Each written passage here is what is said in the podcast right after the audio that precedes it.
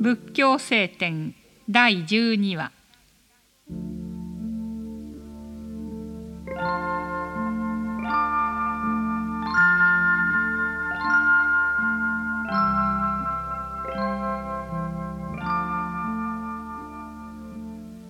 昔貧しい絵描きがいた。妻を故郷に残して旅に出3年の間苦労して多くの金を得た。いよいよ故郷に帰ろうとしたところ途中で多くの僧に供養する主僧供養の大法会の行われているのを見た。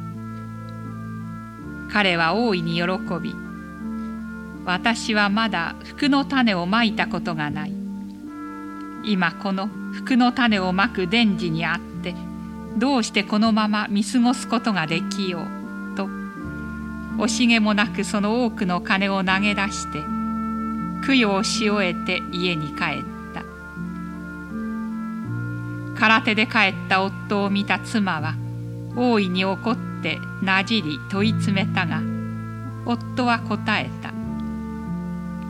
私は尊い努力によって得た財物をつまらなく費やしたのではない。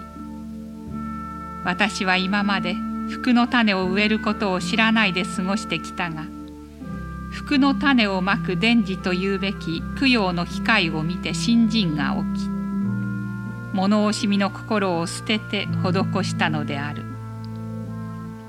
誠の富とは財物ではなく心であることを知ったから。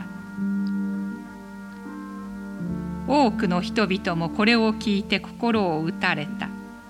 それ以来彼の信用は高まり絵描き夫婦はこれによって大きな富を得るようになった。